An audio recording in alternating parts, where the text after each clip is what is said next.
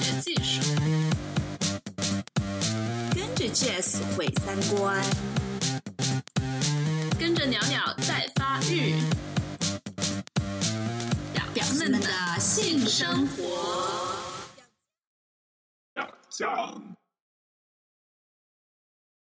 大家好，欢迎收听表酱，我是 Jess。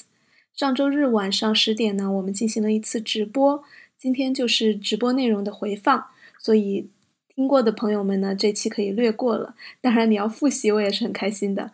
那没有听过的就不要错过这期的精彩内容，是关于性工作的。那这一期的嘉宾是来自台湾的咪，他是呃从事社会学、人类学、性别研究的一位学生，也在台湾的红灯区蹲过一段时间的田野。在那里，他认识了很多的姐姐们，也就是广义上的性工作者，既包含性交易，也包含一些其他的性服务。我们来一起听一听姐姐们都教会了咪哪些道理和生活经验吧。大家好，我是咪，我有两个待了两个地方，两个田野，然后都是在台湾的。呃，这两个田野它的区别是一个地方，它的那个小姐的年纪比较大，另外一个地方，她小姐的年纪比较小。呃，比较大的这个，我先跟大家说，比较大的这个年纪比较大小姐这的这个工作的地方好了，因为这个我们说小姐姐教我的事嘛，所以这个年纪比较大的这个姐姐她教了我比较多的事情，呃，所以我觉得这个可能比较多可以跟大家分享。这个姐姐她她的那个小红就是红色的红，我都称她小红姐姐。那个我那时候去的时候，她工作的这个地方跟大家描述一下，就是。呃，台湾有很多这样子的店的，它叫做摸摸茶。嗯，听名字就可以想象的出来，是那个夏日摸摸茶的摸摸茶吗？对，就是就是那个字，就是摸，就是触摸的摸嘛。茶是泡茶的茶，听这个名称可能就可以想象说，这个店就是有摸也有茶。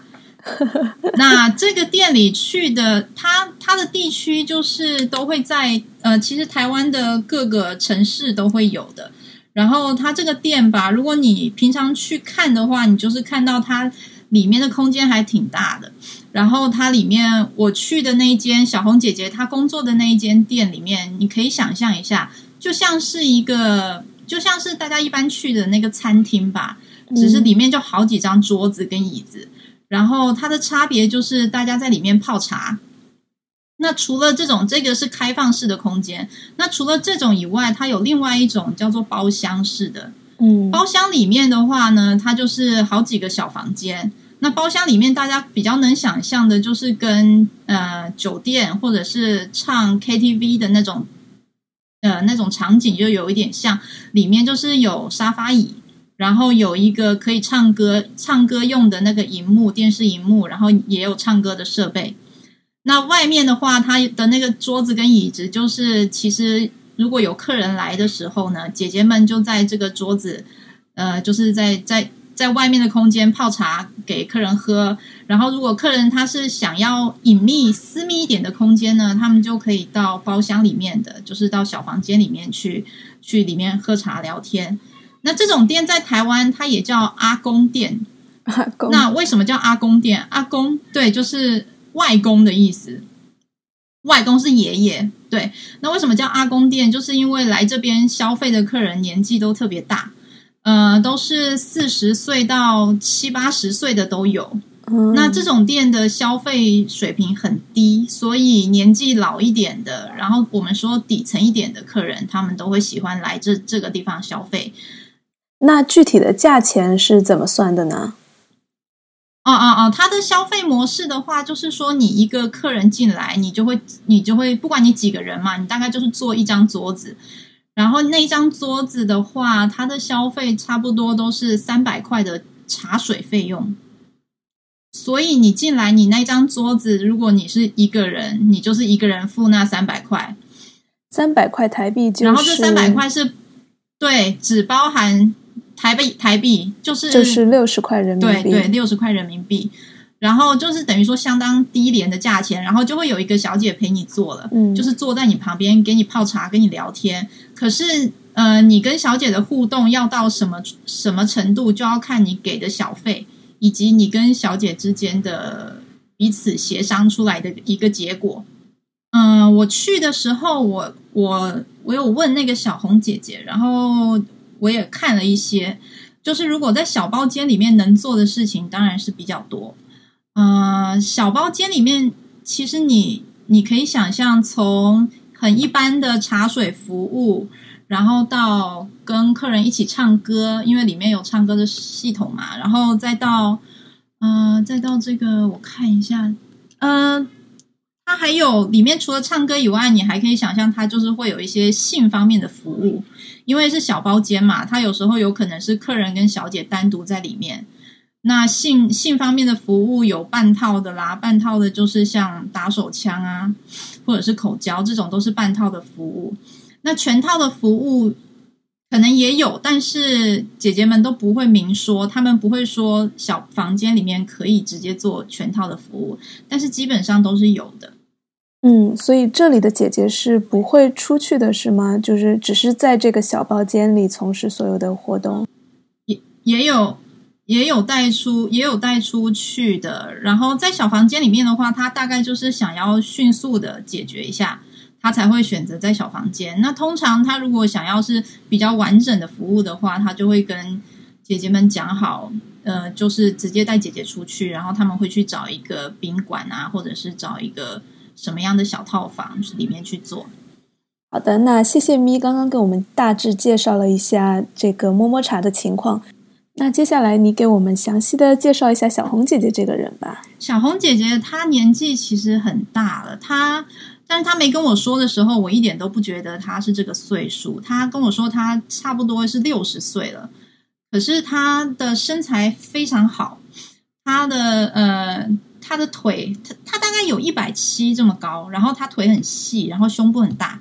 他的身材保养的不像是一个六十岁都可以说是太太或者是阿嬷了。可是他，而且他也真的是一个一个阿嬷，我们就说是就是奶奶了。但是他的身材真的维持的很好，然后他剪了一个很利落的短发。然后他每天来上班的时候，他其实妆化的很淡，但是他一定会贴假睫毛，然后他会画眉毛。他的眉毛我不知道是画的还是绣的，总之他的他脸上的妆是很淡的，但是看得出来是有有整理过的。然后他的利落的短发染了一个带红色的吧，所以让他整个人看起来很精神。然后小红姐姐她每天的穿着其实都是很。呃，很辣的，就是说，因为他的腿很长，而且他的腿很细，我都说他的腿保养的比我还好。他所以他很常穿短裙跟短裤，然后他上半身的话，有时候就是搭配比较平常一点的，但是也都是会露一个露一个沟，所以就是看起来比较性感一点的这种穿着。那他的他整个人就是很有精神的一个人。那时候我刚去的时候，去不了多久，他就跟我就是比较熟，因为他很喜欢跟，因为他看我是我是想要来这边，就是了解一下他们怎么工作的一个状况嘛。然后他也就就是我觉得他们小姐的个性其实都很不怕生，因为你不管什么样的客人一来，你就是要能跟他们聊上几句。对，所以他跟我，对对，所以他跟我也是一下子就聊得很来，然后他也。然后，因为后来我跟他也比较好，他也常常跟我讲一些呃很很有意思的事情。然后他陪我走过了一段情伤，然后我们俩之间，然后我看过他在客人面前秀他的那个大胸部，所以我们俩之间建立起了一种很特殊的革命情感。你之前也提到说，你好像有一些不愉快的感情经历，然后是小红姐姐 开导你的是吗？对，是那时候，就是其实那那为什么想跟大家讲这一段，就是有有一点有趣，然后可能大家也会比较好奇。那时候我其实在他这个店里，我常常去，那我每次去，我就是坐在他跟客人旁边。然后他就会，他就会跟客人说，我也是里面的帮他们倒茶水的一个小姐，可是我就是不做什么服务之类的。当然，他就让我跟着他。嗯，然后有几次我去的时候，他就看我愁眉苦脸的。呃，然后那那阵子，因为我跟男朋友吵架，那时候的男朋友吵架，然后男朋友又出差去了，那结果两个人就是不联系。不联系之后，那个小红姐姐她就看我整个人，因为不联系嘛，我联系不到我男朋友，所以我去我去那边田野里面，我去那儿泡的时候，我就觉得心情也不是很好。然后看着他跟客人讲话，我我也笑不出来，因为通常我在旁边我也得陪一个笑，不然的话，客人会觉得你这个人在旁边干嘛？所以我也笑不起来。结果后来那个小红姐姐就拉我到外头，她就问我说：“你为什么看起来精神这么差？”她说，她就直接跟我讲说：“你肯定是跟男朋友吵架了。”然后我就哭了。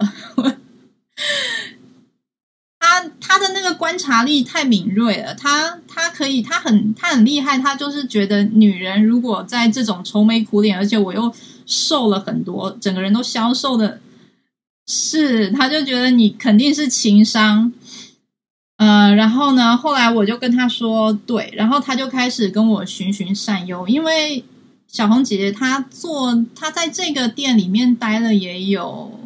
那个时候去的时候也有五六年了，然后她进来这里工作之前，她在台湾的工作是在帮人家做按摩的，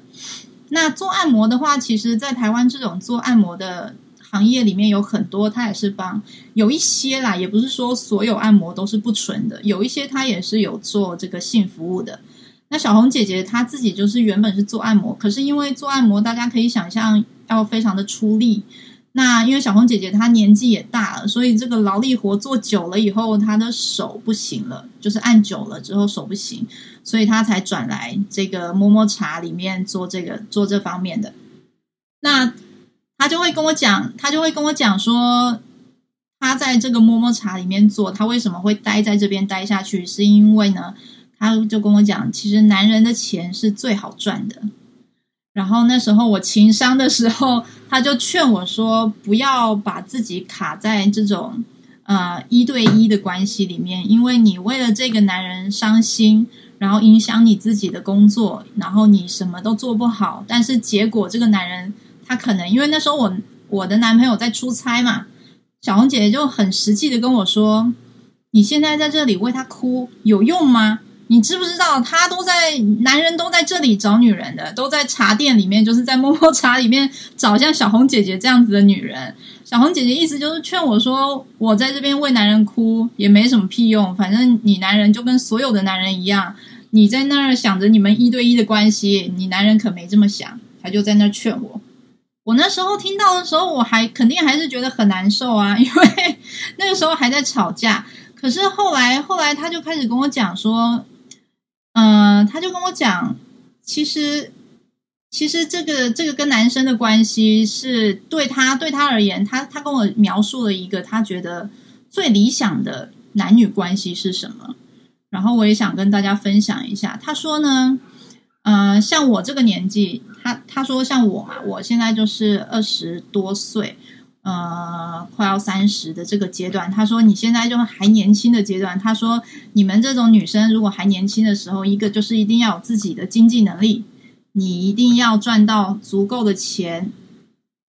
可以呃可以维持你的经济独立。然后这时候呢，你你再去交一个男朋友。他说什么样的男朋友是最好的呢？他就会，他就给我举了一个他们红灯区里面的一个女女生，她交了一个男朋友，那个男朋友呢是有老婆的，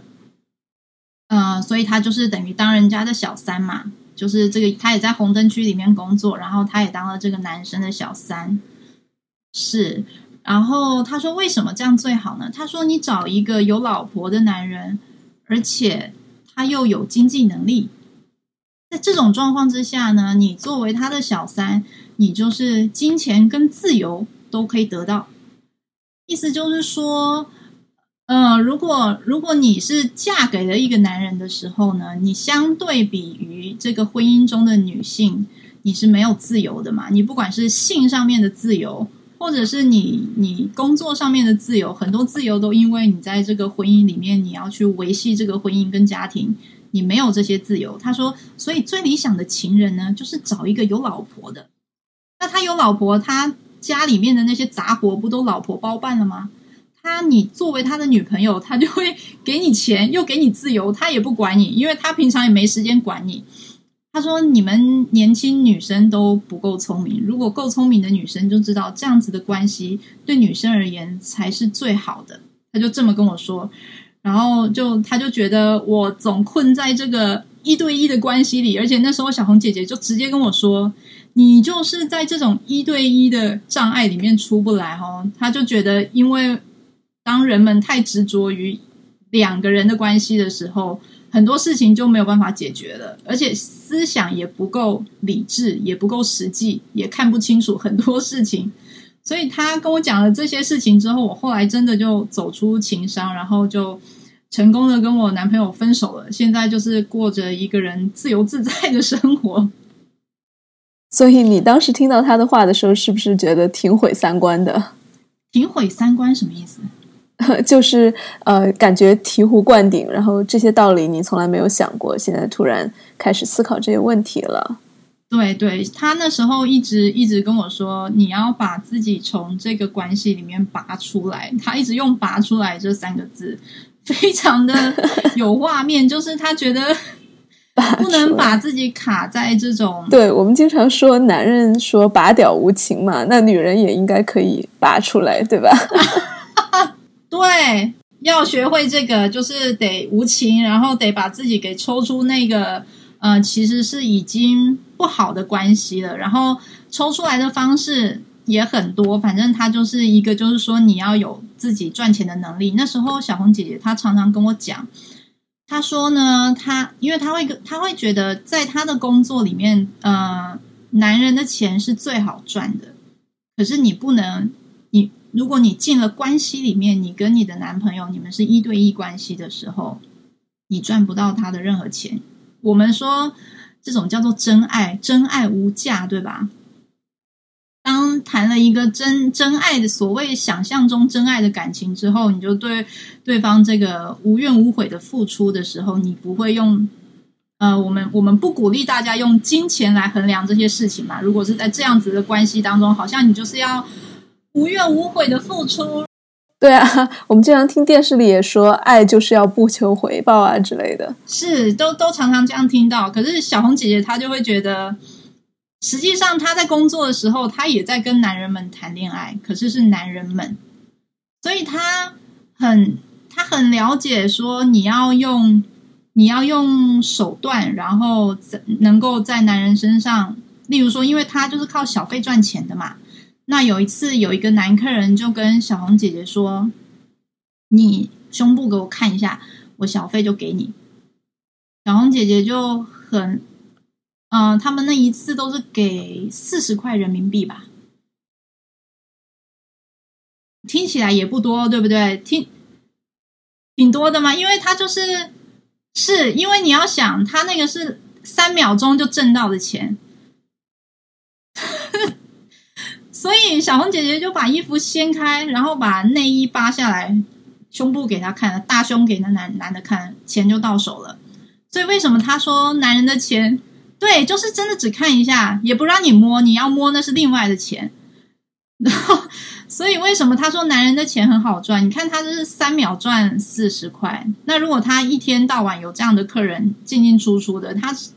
事实上，他一个月，他跟我讲过，他一个月大概能赚到多少？他一个月能赚到的月薪差不多是一万二人民币吧。嗯，是在台湾，这也算是算是中高薪了，因为台湾的一般大学生毕业之后，我们有一个起薪。起薪是差不多五千块的人民币吧。那小红姐姐她已经六十岁，其实已经是一个退休的年纪了。然后她可以赚到一万二，或者是更多。那因为那个要看他的小费的状况，但是他说最少最少每个月都可以赚到一万二。那他就跟我讲说，男人的钱很好赚，可是你你作为，他就跟我讲他的经验，你作为一个女人，你一定要知道你自己不能晕船。晕船的意思就是，你不能，因为因为他如果要赚男人的钱的话，他得对每个男人都提供一样的恋爱的模式。那这种恋爱的模式会让男人觉得啊，你真的我们之间有一个想象中的一对一关系。就是好像每个人都是她的男朋友，对，然后好像他跟那个客人之间又不只是客人跟小姐的关系，又有那么一点给客人感觉你好像是我的女朋友。可是实际上，当然每个小姐有好几个男朋友，客人一定都知道。可是他们这个东西也都不说破，反正只要你作为一个小姐的时候，你的脑脑子够清楚，你不要因为哪你爱上了哪一个客人。因为当你真的爱上了某一个客人之后，你们之间的关系就变成一对一了嘛？那他就不会去，你就没有办法作为一个小姐，你也很难再去跟其他的客人在经营感情关系。所以小红姐姐意思就是说呢，我我们经营这种关系的时候，最好聪明一点的女生就知道，她要从男生手上拿到的是什么。哎，那有没有呃，就是爱上客人的女生呢？也有，然后也有的小姐，年轻一点的小姐，后来的结尾就是结婚，然后是跟客人结婚了，然后跟客人结婚之后呢，这就是变成一个悲剧故事的开始了。怎么说呢？怎么说呢？这个真的挺可怕的，因为嗯，我也有访谈过年轻的小姐。然后我访谈的那个小姐，我访谈她的时候还没结婚，呃，然后她是一个生意相当好的小姐，就是跟你分享的那篇文章提的有点像，就是红牌小姐的意思。那这个小姐呢，因为她她自己的生意相当好，那当然就是很多客人都很喜欢她。然后这个小姐她是一个个性上很容易晕船的女孩子。也就是说，如果真的客人对她真心实意的，她就会有时候就会跟这个客人之间的那个利益关系就不见了。所以呢，其实这个年轻的小姐她就是在我们一般比较知道的酒店上班了。酒店的话，就是消费水准比较高的地方嘛。然后这个小姐就非常年轻，就是二十五六岁这样。然后刚进酒店的时候，可能才二十一岁。然后，那她其实因为小姐跟客人的互动，有时候除了在酒店里面以外呢，还会有一些私底下的互动。那通常小姐跟客人私底下去互动的时候，这个在酒店里面，这个叫做呃，这个叫做外出。那这种外出呢，实际上你是要跟你的酒店报备，然后客人一样要付你钟点费的。也就是说，当小姐跟客人之间的关系很清楚，是小姐跟客人他们是一种交易关系的时候，他们的任何互动都是要计费的。可是因为这个小姐她很容易晕船，所以她跟一个客人私底下出去吃饭吃了几次，然后他们也交换了一些通讯软体，然后有时候聊天，聊天聊一聊，有时候就会觉得这个小姐会觉得这客人也挺善良的，我也把他当朋友。结果后来一起出去吃饭的时候，小姐就不跟酒店报备了。那不跟酒店报备的时候，客人顶多就是请他吃饭，也不用付他那个钟点费了，因为他们就变成是像朋友一样的外出嘛。那这种状况其实，呃，在小姐的这个工作圈里面，他们有一个角色叫做经纪人。经纪人他手底下就是带了非常多的小姐，那他会跟每一个小姐说：“你在这个工作里面要注意的事情，因为这个经纪人是靠小姐赚钱的嘛，所以他一定对他从你的钟点费里面抽成的嘛。经纪人赚的是这种钱，有点像中介的角色。那这个小姐就说。”他就跟经纪人说，他跟之前某一个客人一起去吃饭，但是他没有跟酒店，也没有跟经纪人报备。他说他觉得这个客人好像挺善良的，就有点像跟他当朋友。经纪人就马上就责备他了，就说你这样就是晕船，你不能，你不能在我们这个工作行业里面，你不能总是这样晕船。这个晕船呢是为什么呢？是因为有很多的女生其实有都有这种毛病，就是母爱泛滥。这大家能听得懂吗？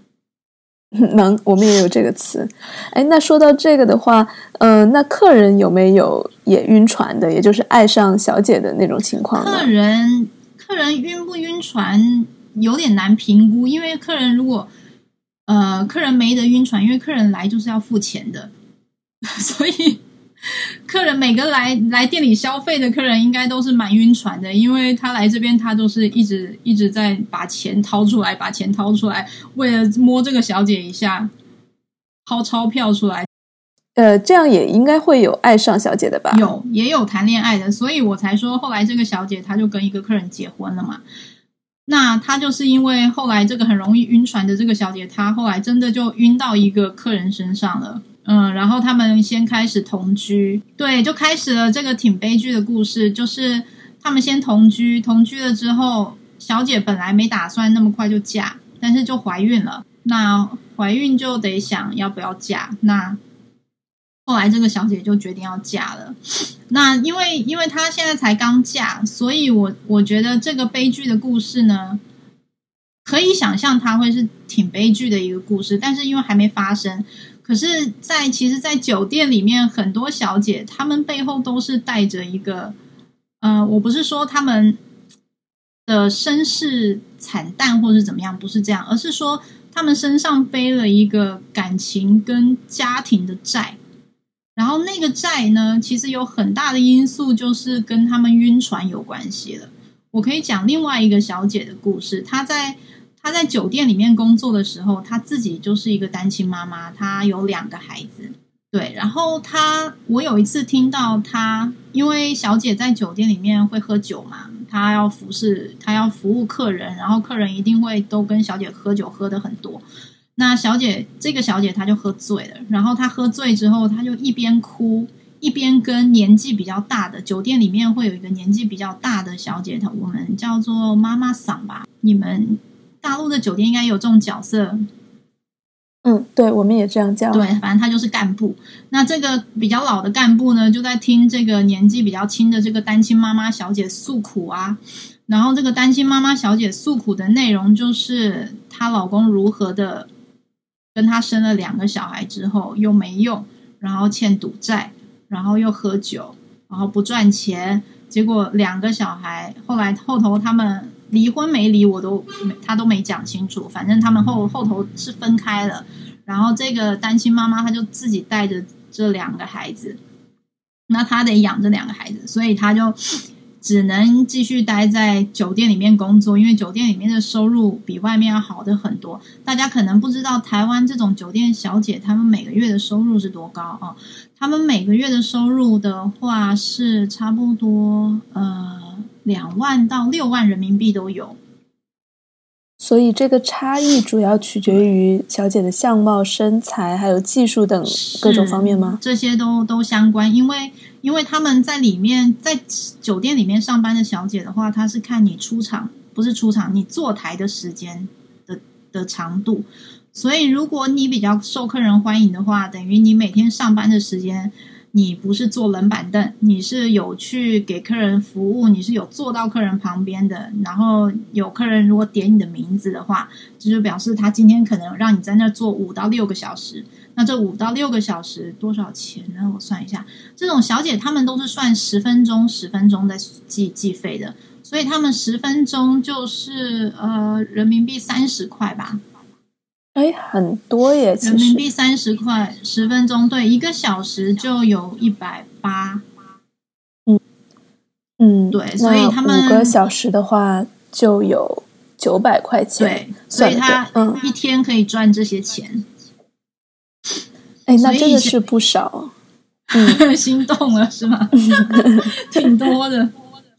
然后，所以他们其实月薪、月收入是相当高的。那他如果要抚养这两个他自己的孩子的话，他就只能一直待在酒店里工作。可是月薪收入高，不代表说他们的工作很轻松啊。他们工作当然也很辛苦，因为一方面是这种酒店里面工作，或者是摸摸茶里面的工作，都有点类似，他们都是情绪劳动嘛，就是说。你要一直安抚客人，你要照顾客人的所有情绪上的需求，你不能让客人不高兴啊！就是酒店的最高原则，就是你得哄客人开心嘛。所以这个这个这个小姐她带了两个孩子，然后她她跟这个干部诉苦的时候，意思就是说我我会想要继续待在酒店里面这么辛苦的赚钱，还要喝酒。然后每天喝的醉醺醺的回家，对身体都不好，对肝也不好，然后就是为了养我这两个孩子。这干部就跟他讲：“你这为什么会这样呢？就是因为你用下半身思考。这个是什么意思？给我们解释一下。那个我那时候是第一次听到有人用下半身思考来形容女性，因为过去听到好像都说男生用下半身思考，怎么会女生用下半身思考呢？对啊。后来我认识了小红姐姐之后，我再把这些讲法就是串在一起，我才知道，就是下半身思考的时候，就是说女孩子爱到了一个男的，爱到的时候，呃，那个很大的一个驱动力其实是跟性的驱动力是有点关系的，所以你们的关系，你们的关系的一个很大没有办法理智思考的原因，确实是跟下半身有一点关系，就是说你对这个男人有爱。然后那个爱也包含你对他性的需求，你对他各方面你都觉得啊，这个男的特别好。可是如果大家应该有一种经验，就是一段关系结束了之后，你才发现我怎么会之前爱这个男的爱成这样？对，有那个时候你过去的那个状态，那个不理智，没有办法清楚的衡量你自己在这这段关系里面的利弊的那个状态，就是这个干部说的，你用下半身思考。所以，因为这个小姐用下半身思考，在这段关系当中怀孕了，而且还选择把小孩生下来了。嗯，这个这个小姐她当初选择把小孩生下来的一个一个原因，一定是因为她觉得这个男人是一个好的选择，然后她会她会呃，所以她对这个男的爱到。爱到那么深，就是他觉得对这个肚子里的这个小生命也产生了爱，所以女人通常是这样子决定把这孩子给生下来的。就生下来之后，这就成了一个悲剧的故事，因为他为了养这两个孩子，他就再也没有办法去呃思考说他自己有没有呃离开这个行业的一天，因为其实酒店这个行业，它它并不是那么。就是我我的意思是说，酒店这个行业它不是一个不应该去的行业，但是它确实是有它的身体上跟情绪上的负担。所以很多小姐，年轻的小姐，她做了一段时间之后，她就会考虑我是不是要离开这个地方，因为我可以去其他地方再试试看别的工作，那我可以让自己的身体还有心理上都休息一阵子。所以他们。有这个选择跟没有这个选择的差别就相当大。当年轻的小姐她如果在这里酒店玩一玩、混一混、搞一搞，觉得累了、身心俱疲的时候，他们可以想说：“那我就去坐办公室坐一坐好啦，比较轻松嘛，赚的比较少也没关系，反正我手上大把的钱。”是，然后但是像这个有小孩的这个小姐就不行，她就天天喝醉，喝醉之后哭，哭完之后回家。回家就大睡一觉，然后隔天起来再化妆，然后再喝醉，然后再哭。他的人生就卡在这个里面。那这个人生卡在这个里面的很大一个关键，就是他选择了去爱到一个男人，然后跟这个男人结了婚，然后生了这个男人的孩子。但是这个选择其实是没有经过呃很实际的考量，跟没有经过一些。呃，利益上的盘算，也就是说，这是一个错误的选择，导致了他的现在人生的这个困境。其实我倒觉得这不一定是一个，我们很难说他是对还是错误的选择吧，因为他当时在那样的环境下，可能呃那是他最好的选择。嗯，那但是我回到一个，就刚刚说到女人下半身思考的问题，我还蛮好奇的。之前看潘绥明的研究，就说。嗯，很多小姐在工作中其实是感受不到性快感的。嗯，但是呢，你又讲到说，有的小姐她晕船了嘛，也就是她在性上得到了一个客人的满足，所以这也成了她爱上对方的一部分的原因。你怎么看呢？性方面的话，呃，有一个年轻的小姐，她她有做性性交易，然后她其实，嗯，我觉得可能要。啊，所以你刚刚讲到的小姐们就是一个统称，她不是说所有的都做性交易的，对吧？对，不是所有人，有的年轻的小姐她是她是怎么样，她都不做性交易，她可能就只是一般的服务，然后跟客人谈谈恋爱啊，出去吃吃饭。那她会有的小姐，她觉得我我如果是真的喜欢上一个客人，我才会跟他发生性关系的，这种小姐也有。哦，我之前好像也听你说，他们是通过说做 S 和不做 S 来区分性交易的什么？对对对，台湾就说做 S。如果那个客人就会问问小姐问说，那个你做不做 S？那小姐就知道他什么意思了。然后因为做 S 在台湾是不合法的嘛，所以他们就是用这个代号去去探问。那这个小姐她自己有做 S，然后她就跟我讲。嗯，其实很多时候，当然很多时候，呃，高不高潮跟舒不舒服，还有开不开心，对这个小姐而言，她呃都是比较次要的。因为其实他们会觉得说，如果我今天是一个够专业的小姐的话，我是我是不挑客人的，就是什么样的客人我都可以服务得到，他很开心。那至于我自己开不开心的话，这个是很次要的一个一个层次。可是小姐们如果觉得今天这个男客人是她的菜，然后呃，这个男客人也跟她问能不能做 S 的时候，小姐这位小姐跟我讲的意思是说，她也会觉得赚到了，就是 对对呀，就是又有钱又爽到了，没错，就是又赚到钱，然后又是个菜。所以这种状况的话，他就他当然也会在性的过程里面是有享受，然后也会觉得很舒适的。那可是因为，因为他们如果把性这件事情当做是一份工作的话，当然也会有不舒服或者是比较呃比较困，就是比较不是那么爽的时候，当然也有。那他们就是要很专业的去。去解决这件事情。可是，像这个小姐就跟我讲说，她其实觉得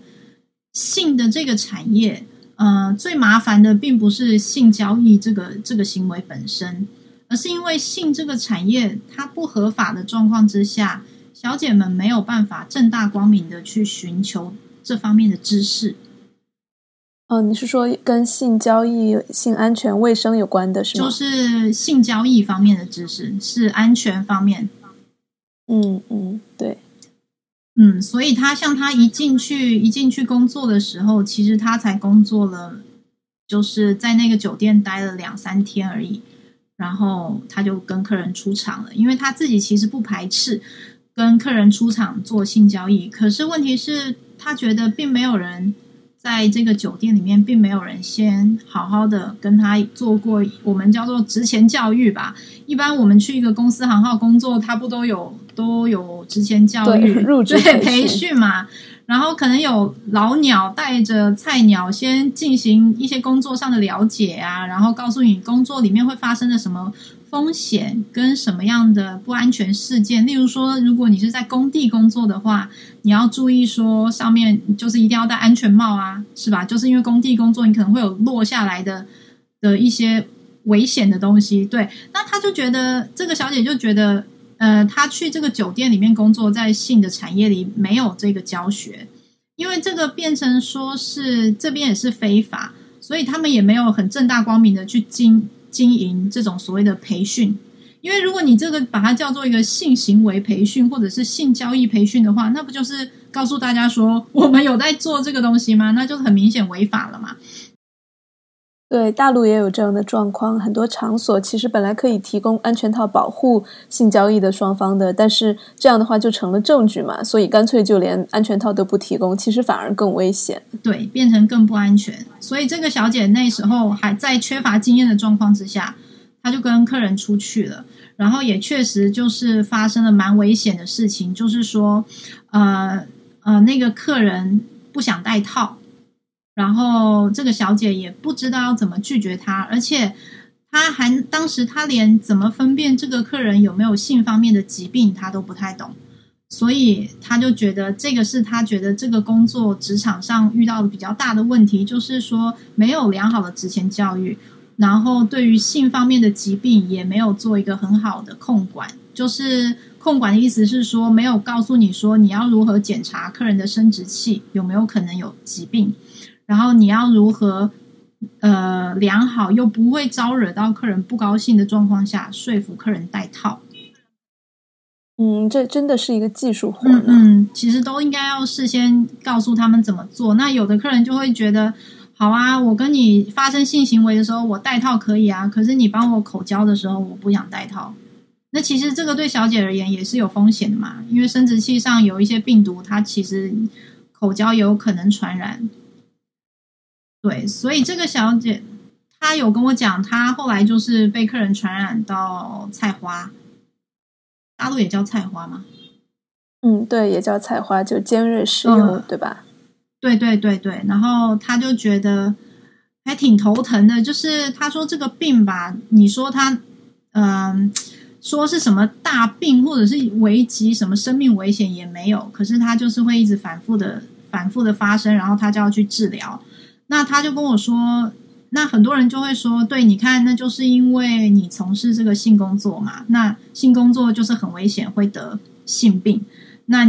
你如果是一个良家妇女，你不去从事性工作，你就不会得性病了。可是实际上不是这样，因为其实很多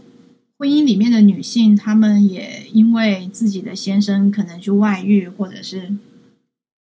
有不安全的性行为等等的，他们也被传染了性方面的疾病。所以，其实性方面的疾病跟安全有没有达到安全的性行为才是有关的嘛？那他那时候就跟我讲说，他得了这个菜花之后，其实他也不觉得，他得了之后，他才发现也没有大家说的那么严重。原因是什么呢？因为菜花是属于一种呃一定的期间内它能好。就是说，你你去治疗，然后你在半年到一年的之间，人体的那个免疫能力能把这个病毒给赶走。然后他就他就跟我形容说，嗯，他以前没做没做性交易的时候，其实他自己也蛮常有一些妇科上的疾病的。然后例如说什么霉菌感染啊、细菌感染啊，那种是长期如果你的抵抗力不好 就治不好。他就说。得这个菜花其实也没什么嘛，就是擦擦药膏，然后去做几次冷冻治疗，然后后来也会好。可是，一般的妇女疾病也治不好，大家好像也没觉得有什么严重的，所以他自己是挺坦然在面对这个事情。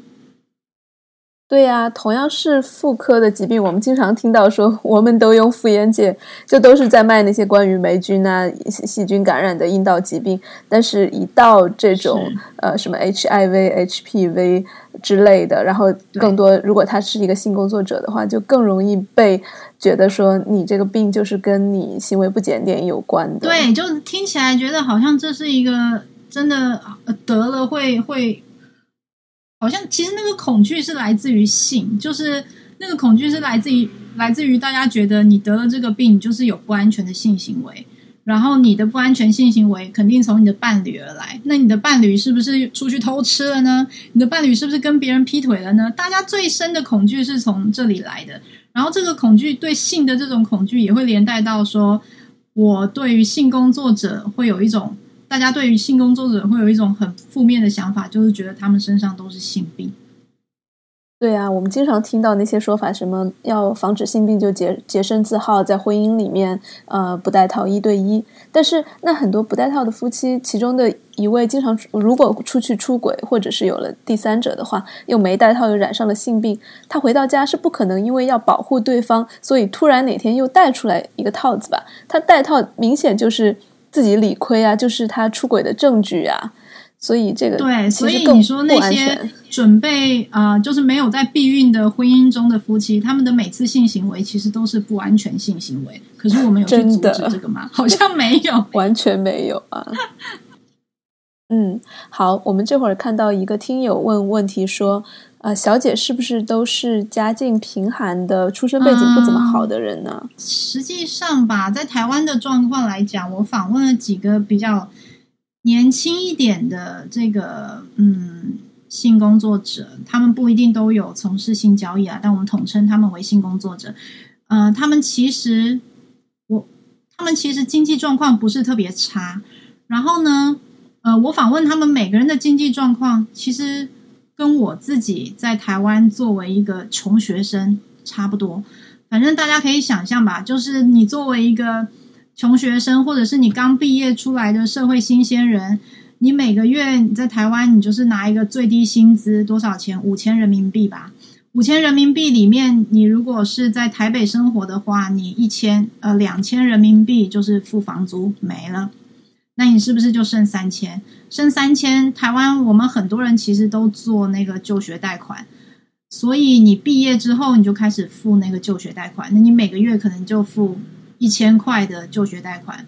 那你是不是剩两千块的生活费？两千块的生活费在台北生活。台北的那个消费水平跟上海、北京好像差不多，比上海、北京可能还要再贵一些。呃，两千块人民币的生活费其实是刚好就没了。那在这种状况之下，很多年轻女生她们会跑去酒店工作的原因是，例如说她突然需要一笔急用钱。呃，例如说她像有一个有一个小姐在那个我看过其他的报道里面写的，她是因为她的那个宠物生病了。那他没有这个医药费，那这个宠物生病需要到可能三四千块人民币，哎，超过，反正就是我记得他那时候那时候是写说好几万的台币就是了，所以他没有这个急用钱，他就他就想到了之前有一个经纪人曾经跟他说过，如果他缺钱可以来这里，所以很多小姐她们面对的状况其实是一个很普遍的，我们说台湾社会里面现在的青年。面对的这个贫穷化的问题，也就是说，青年因为低薪，然后又加上工作时间很长，那现在工作时间越来越长，工时越来越高，可是大家的工资并没有提高，可是生活物资水平也在涨。那当你的工资跟不上这个物资水平的时候，我们的薪水就变得越来越少。那我们的工作时间这么长，赚的钱又少的时候，小姐也没有时间去做其他的什么兼差的时候，他们需要钱。就会想到这个办法，所以其实现在，呃，去酒店里面当这种年轻小姐的话，他们其实不一定家庭背景特别穷，而是说他们可能是家里面没有，呃，怎么说，家里面没有办法随时给他一笔急用金的这种状况。对，那很多人其实出了出了社会就不愿意跟家里拿钱的也很多，是，嗯嗯。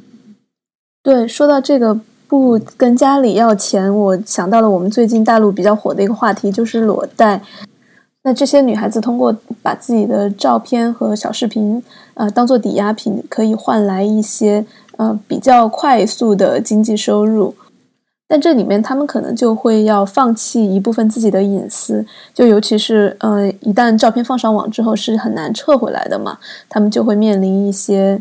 不管是来自家庭的还是社会的一些压力，可能呃另一个问题就是想要再转行也就变得更加困难了。所以你怎么看这两个问题？一个就是啊放弃隐私，一个是很多人说一旦你有了呃你你进入这个行业是有自由的，但是你其实没有那么大的自由走出这个行业，就是离开很难。是我我我觉得隐私的那个问题，它。